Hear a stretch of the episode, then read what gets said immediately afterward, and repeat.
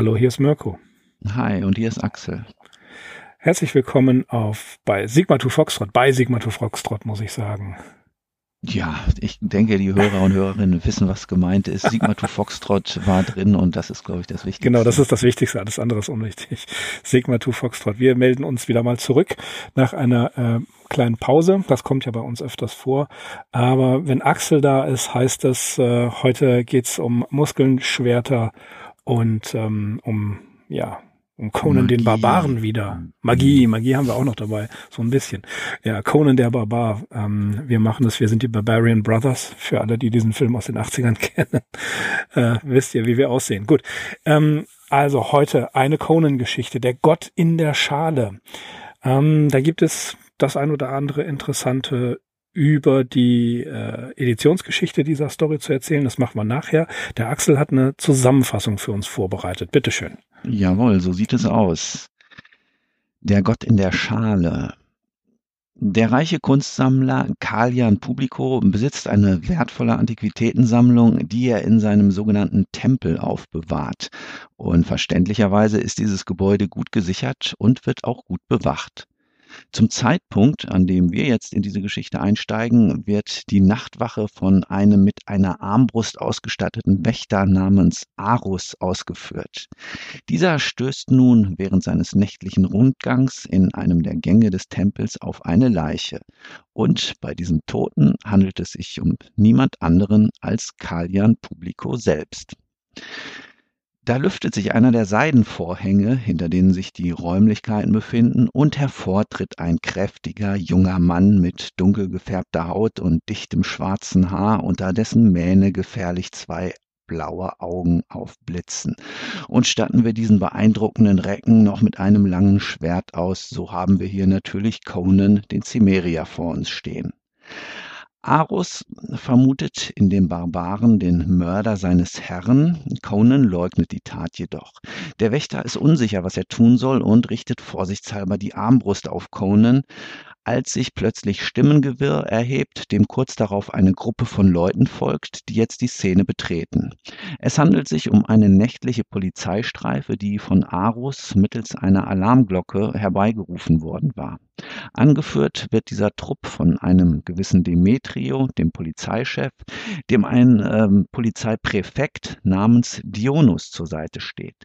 Es beginnt ein Verhör, bei dem natürlich Conan der Hauptverdächtige bleibt und namentlich der Präfekt Dionus glaubt, ihn des Mordes an Kalian Publico beschuldigen zu können, während sein Chef Demetrio jedoch noch gewisse Zweifel hegt.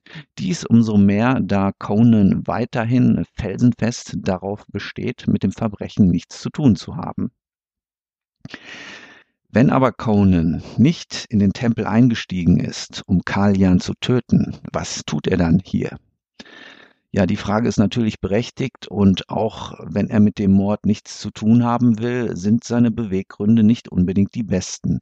Denn tatsächlich hat er sich geschickt Eintritt in den Tempel verschafft, um im Auftrag eines gewissen Astrias Petanius einen wertvollen Kunstgegenstand aus der Sammlung zu stehlen. Bei Astrias Petanius handelt es sich um einen leichtlebigen Adligen, der noch zudem der Neffe des Gouverneurs ist und der offenbar von Spielschulden geplagt wird. Doch bevor wir nochmal zu diesem halbseidenen Adligen kommen, müssen wir noch zwei weitere Akteure vorstellen. Draußen fährt nämlich eine Kutsche vorbei und hält vor dem benachbarten Haus. Dieses gehört Promero, Kalian Publicus Oberschreiber. Der Polizeichef Demetrio lässt den Kutscher namens Enago sowie den genannten Oberschreiber Promero in den Tempel holen und befragt auch diese beiden zu dem Mordfall. Es zeigt sich jetzt, dass Enaro seinen Herrn am Abend zum Haus des Schreiberlings gefahren hatte, wo er ihn um Mitternacht wieder abholen sollte. Was für Geschäfte Kalian um diese späte Zeit noch umgetrieben haben, das weiß allein Promero, der aber erst durch brutale Gewaltanwendung zum Reden gebracht werden kann. Und das erfahren wir jetzt aus seinem Munde. Karl hatte sich von ihm aus, also von Promeros Haus aus, kurz vor Mitternacht in seinen Tempel begeben, um einen Gegenstand zu untersuchen. Bei diesem Gegenstand handelt es sich um eine Art Sarkophag, wie sie in den alten stygischen Grüften zu finden sind. Und zwar eine große metallene Schale mit einem kunstvoll verzierten Deckel. Und dieser Sarkophag war am Morgen von einer Karawane im Tempel zwecks Zwischenlagerung abgegeben worden. Denn das gute Stück ist ursprünglich für den Ibispriester Charantes von Hanuma bestimmt. Wie gesagt, der Sarkophag gehört nicht Kalian, noch hatte er auch die Erlaubnis, sich daran überhaupt schaff zu schaffen zu machen. Er sollte ihn einfach nur aufbewahren, bis ein Diener des Priesters ihn dann auch abgeholt hätte. Doch Kalian hat von einem ungemein wertvollen Diadem gehört, dessen Form auf dem Deckel der Schale eingraviert ist und natürlich glaubt er, dass sich diese Preziose auch in dieser Schale befindet. Und so kommt es, dass er sich eben an dem Teil zu schaffen gemacht hat. Ja, so viel zu Promeros Erzählung. Während der ganzen Zeit lastet natürlich nach wie vor der Verdacht auf Conan, der aber jedem, der es wagt, ihn zu berühren, mit dem Schwert droht. Endlich beginnt man den Tempel nach dem vermeintlichen Mörder, so er denn sich äh, hier noch aufhalten sollte, zu durchsuchen. Währenddessen ist der Suchtrupp unter Leitung der Polizei auf die alte Schale gestoßen, von der der Deckel abgehoben ist und ein Blick in das Gefäß verrät, dass es nichts enthält. Es ist schlicht und einfach leer. Da tritt wie zufällig der schon erwähnte Astrias Petanius auf den Plan, nämlich jener Adliger, in dessen Auftrag Conan in den Tempel eingestiegen war, um einen raren Kelch zu stehlen. Petanius verleugnet und verhöhnt den Barbaren, worauf diesem vollends der Geduldsfaden reißt und er seinen abtrünnigen Auftraggeber kurzerhand enthauptet. Jetzt folgt das obligatorische Kampfgeschehen, bei dem Conan mehrere Leute der Polizeitruppe erschlägt. Der Schreiber Promero aber, der beauftragt worden war, in einem der Räume nach dem oder das zu suchen, was ursprünglich in der seltsamen Schale gewesen ist, torkelt auf den Korridor und lallt, der Gott hat einen langen Arm, bevor er tot zu Boden fällt. Nun begibt sich auch Conan in den Raum und sieht sich einem Paravent gegenüber, über dessen oberen Rand ihn ein fremdartiges Gesicht entgegenstarrt. Der Cimmerier spürt, dass er es hier mit einer Art ihm völlig unbekannten Lebens zu tun hat und ist gleichermaßen fasziniert wie abgestoßen. Mit nie gehörter Stimme lockt ihn das Gesicht und fast scheint Conan auch diesem Ruf zu erliegen. Da ermannt er sich plötzlich und trennt diesem fremden Geschöpf den Kopf vom Leib. Dabei kippt nun die Trennwand um und offenbart in voller Gänze, was sich dahinter befindet. Und den letzten Absatz, mit dem diese Geschichte schließt, den zitiere ich direkt aus dem Heine-Buch Conan, erster Band der Originalerzählungen aus den Jahren 1932 und 33 in der Übersetzung von Lore Strassel, wo es wie folgt heißt. Jetzt erst bemächtigte sich seiner das Grauen. Er rannte so schnell er konnte. Wieder verringerte er seine weder verringerte er seine Geschwindigkeit, noch hielt er ein einziges Mal an, ehe nicht weit, weit hinter ihm die Türme von Numalia mit der Morgendämmerung verschmolzen waren. Der Gedanke an Seth und die Kinder Seths, die einst die Erde beherrscht hatten und jetzt in ihren dunklen Grabkammern unter den schwarzen Pyramiden schlummerten, war grauenvoller als ein Albtraum. Hinter dem vergoldeten Paravent hatte kein Menschenkörper gelegen, sondern der schimmernde, zusammengerollte Leib einer riesigen Schlange. Und so endet es. So endet es. Eine riesige Schlange. ich muss sofort an den Schwarzenegger-Film denken. Na, wie Tulsa sie in den Turm einsteigen. Mhm. Tulsa Doom, ganz mhm. genau. Der Kult der Schlange. Richtig. Und ähm, ja, die, die Schlange am Ende und ähm, alles, was man, was man so gehört hat, das ist eigentlich eine doch recht, ja, sagen wir mal interessant in Anführungszeichen Geschichte.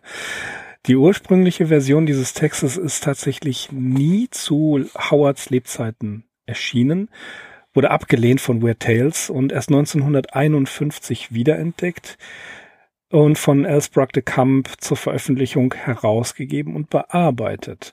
Und das war die erste gedruckte Version, eben die bearbeitete Version. Und schließlich 2002 erst wurde die mehr oder weniger Originalversion äh, abgedruckt, also die nicht von de Camp bearbeitete. Zur Verfügung gestellt wurde das äh, Originalmanuskript zur, ähm, ja, zur, zur Wiederveröffentlichung von Glenn Lord. Und äh, in Deutsch, du hast es zitiert, 1970. Das war aber schon die editierte Fassung. Äh, hast du gerade eben den letzten Abschnitt aus dieser Fassung vorgelesen? Ja, genau. Dann Was müsste das ja die überarbeitete ja, Fassung gewesen. Das ist die überarbeitete Fassung, aber ich habe mitgelesen, sie ähm, gleicht fast aufs Wort der Fassung, die ähm, bei Festa rausgekommen ist. Howard, äh, Robert E. Howard, die Originalerzählung, Erzählungen, die Original Conan-Erzählungen Band 1, da ist der letzte Absatz fast genauso äh, ja. wiedergegeben. Fast wirklich. Okay, da, da du ja diesen Band vorliegen hast, mhm. ähm, haben sich da in der Inhaltsangabe gravierende Änderungen irgendwo vielleicht? Nein, tatsächlich nicht.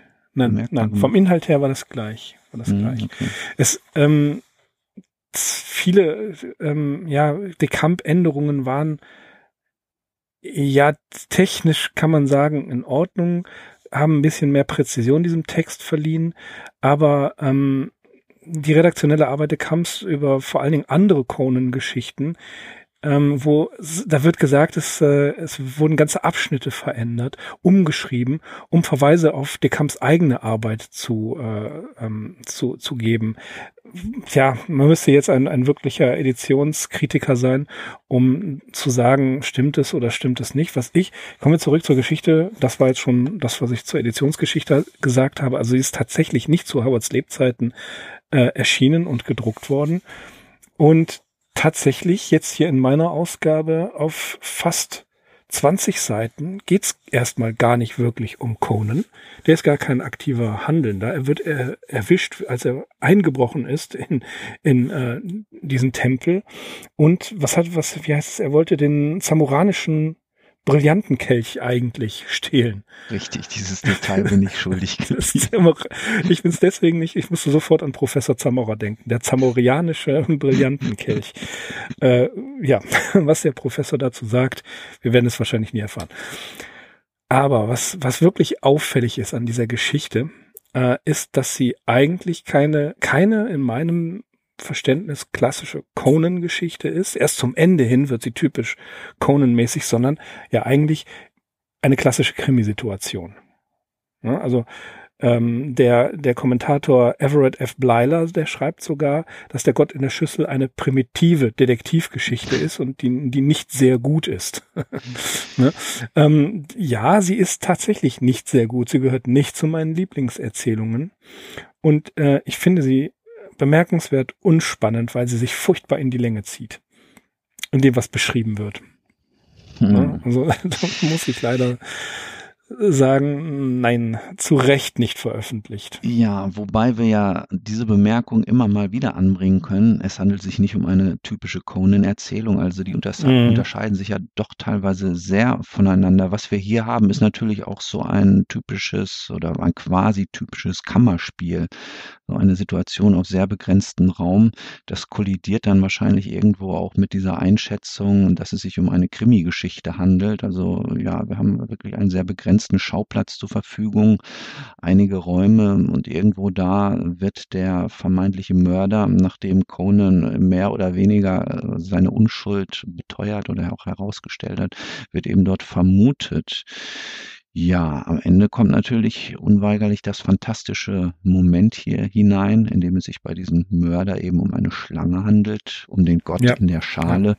Das ist vielleicht jetzt in meiner Zusammenfassung nicht ganz klar ähm, herausgekommen. Also bei dieser Schlange handelt es sich um eine Kreatur, die angebetet wird. Und dieser Sarkophag, diese riesige Schüssel, so eine kreisrunde Schüssel mit einem Deckel, ja, auch das wird äh, dementsprechend ein heiliges Gefäß darstellen.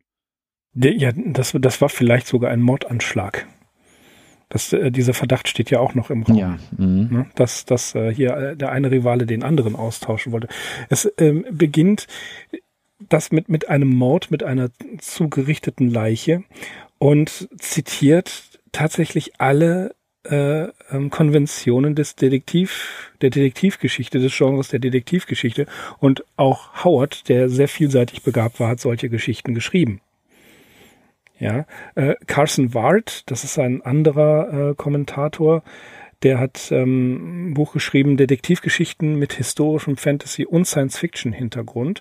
Habe ich leider ähm, mal ausgeliehen, aber ich habe es nicht selber. Es ist ein Essay in einem äh, in einem Band über die Entwicklung von Kriminalromanen.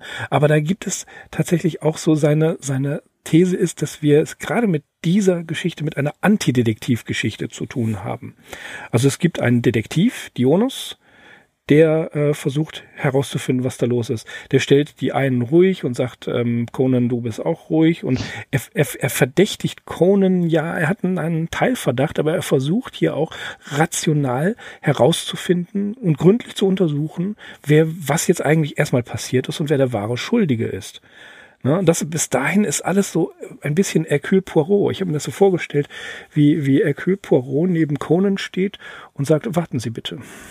Lassen Sie mich erstmal kombinieren. Und dann ähm, versucht, versucht er wirklich herauszufinden, was eigentlich passiert ist anhand der Fakten. Dann es ist ja bemerkenswert viel los in dieser Nacht, da wo Conan ähm, den zamoranischen brillanten Kelch stehlen will. Ne? Da kommt es zufälligerweise auch noch zum Mord und da sind zufällig dann auch noch andere Leute dabei. Die kommen alle hinzu und äh, man trifft sich halt so im Tempel nachts ne? Der, und versucht herauszufinden, was passiert ist.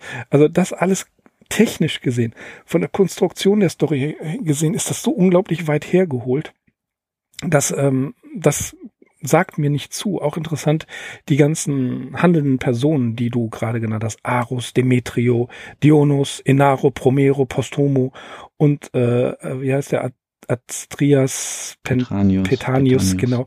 Äh, das sind alles so griechisch klingende Namen, dass man das Gefühl hat, man, man liest erstmal einen, äh, einen von diesen furchtbaren historischen Krimis, ja, die da so ähm, in Massenware produziert werden.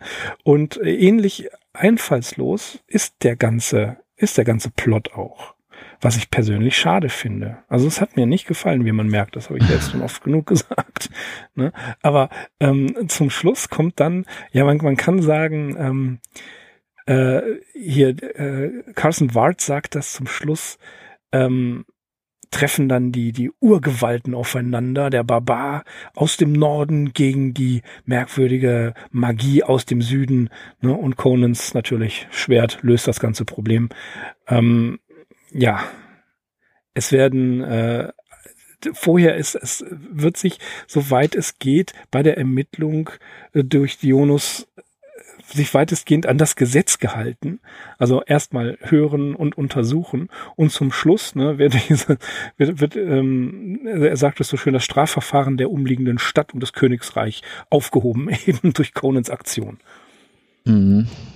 Ja, diesen Konflikt zwischen dem Norden und dem Süden, den hatten wir ja auch schon bei der Geschichte im Zeichen des Phönix, ähm, The Phoenix on the Sword.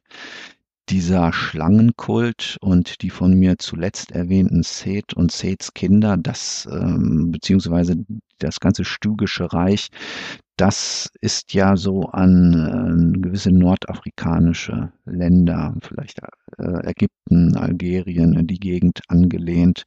Ähm, das passt natürlich auch zu dem, was du gesagt hast mit den Namen. Die sollen ganz bewusst griechisch klingen.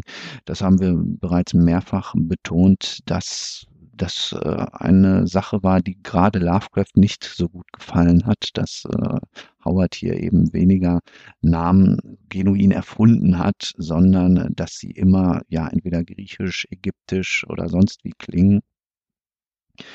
Das Name-Dropping hier, das um das ich nun auch nicht gekommen bin bei der Zusammenfassung. Das ist sicherlich äh, ja nicht ganz einfach nachzuverfolgen, aber ich hätte jetzt auch nicht gewusst, wie ich da drum herum komme. Was die Figuren betrifft, ähm, wo du darauf hingewiesen hast, dass sich daher eine Menge von Leuten tummeln, ja, auch das konnte ich jetzt natürlich in dieser Zusammenfassung äh, nicht ersparen. So ein bisschen lustig ist das, äh, wie dieser Auftragsgeber von Conan, in dessen Auftrag er eben diesen Superkelch stehlen soll, wie der auf einmal auf der Bildfläche erscheint. Astrias Petanius. Es wird in der Geschichte so angedeutet, ja. als dass er sich die ganze Zeit irgendwo schon in den Räumlichkeiten aufgehalten hat. Er ist plötzlich da, ne? Genau, er tritt wie, das, wie sich das so trifft, ne? Naja, genau. Er tritt mhm. auf einmal auf den Plan Büchern. Der hat wahrscheinlich die ganze Zeit irgendwo sich äh, aufgehalten, wurde dann entdeckt und versucht sich natürlich jetzt herauszureden und ja, leugnet schlankweg, dass er irgendwas mit Conan zu tun hat. Und das ist dann eigentlich ganz lustig, wo Conan, der die ganze Zeit wahrscheinlich schon so innerlich am Kochen ist, aber da reißt ihm dann der Geduldsfaden und er versuchte auch gar nicht, sich auf eine Diskussion mit diesem Burschen einzulassen, sondern schlägt ihm einfach sofort den Kopf. Der macht er handelt einfach. Mhm. Das ist auch äh, auf Seite 95 in äh, dem Sammelband Die Originalerzählungen vom Fester Verlag. Da, da steht es auch so wunderbar. Der Chimärer zögerte. Er zeigte keine Furcht, aber war nur ein wenig verwirrt, wie es bei dem bei einem Barbaren nicht erstaunlich ist, wenn er mit der Komplexität eines Systems der Zivilisation konfrontiert wird, dessen Wesen ihm unverständlich ist. Das ist, äh, wenn Dionys ähm, und Demetrio miteinander diskutieren, wer es denn jetzt eigentlich gewesen sein könnte.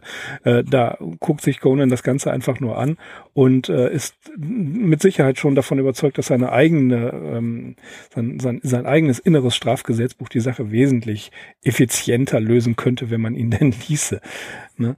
Und ähm, das, das, das, äh, das zieht sich, wenn er denn mal was sagt, dann Dinge wie äh, äh, Schwächling und Dummkopf, soll mich bloß einer von euch versuchen anzufassen und dann haut er ihn auseinander.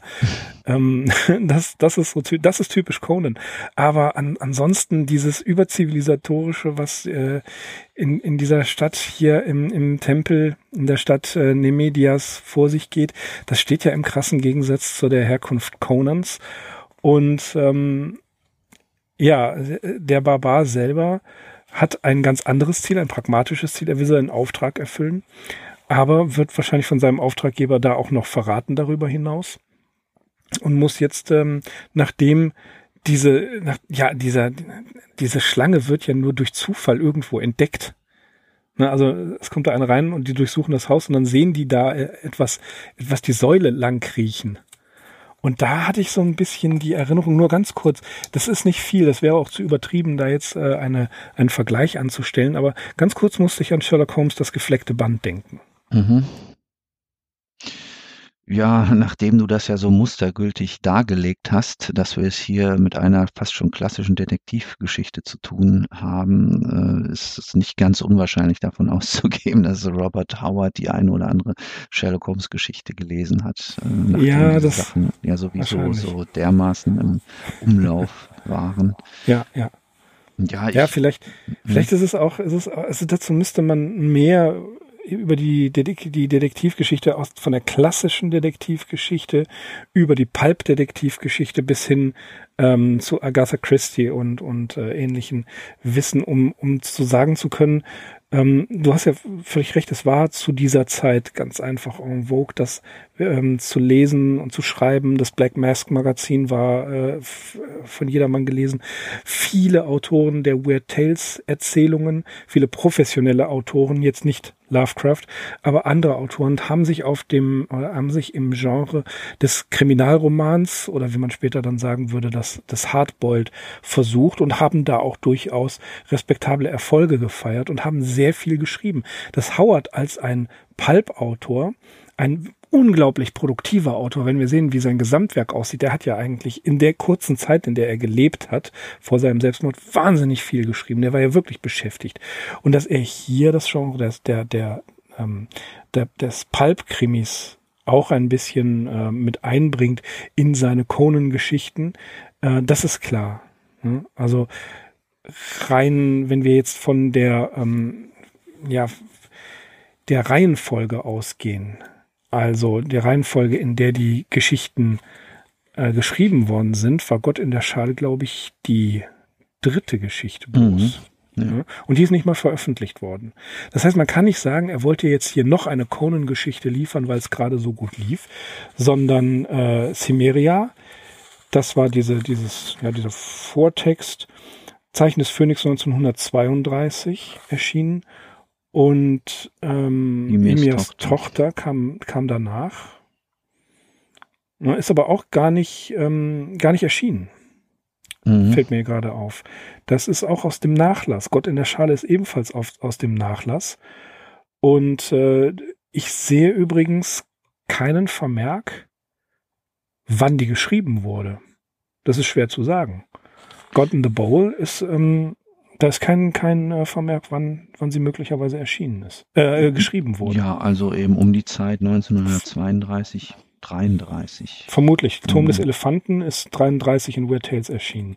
Vorher im, Ze äh, Schwert des Phö im Zeichen des Phönix 1932. Dazwischen Emirs Tochter und Gott in der Schale. Ja, also kann man Conan, äh, Conan kann man Robert E. Howard jetzt nicht den Vorwurf machen, dass er hier einfach nur den Hype um seine Figur ausnutzen wollte.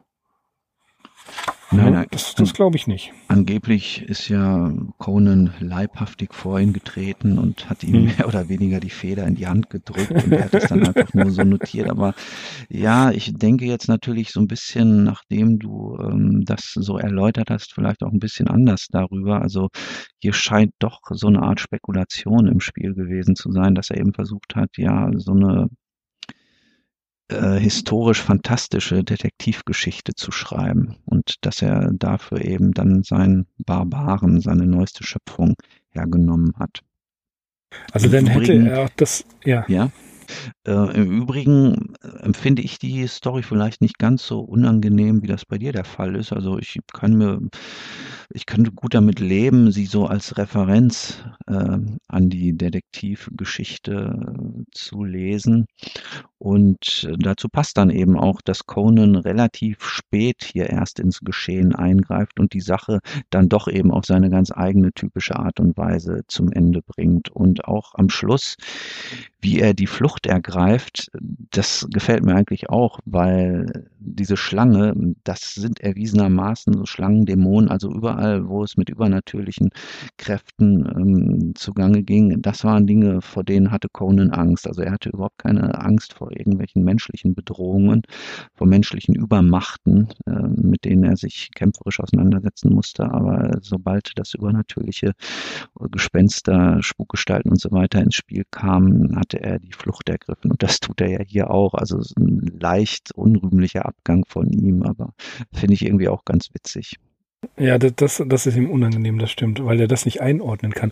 Und der, der Schluss, den du zitiert hast mit den Pyramiden und was da alles drunter ist, das heißt ja schon, dass diese Pyramiden, von denen hier gesprochen äh, wurde, die stygischen Pyramiden, wo das Grab, ähm, wo die dunklen Gräber, wo auch dieser Sarkophag gefunden wurde, äh, die müssen ja ururalt sein. Also Pyramiden selber ähm, sind ja alt und ich glaube, wie war, war das in Stadt ohne Namen?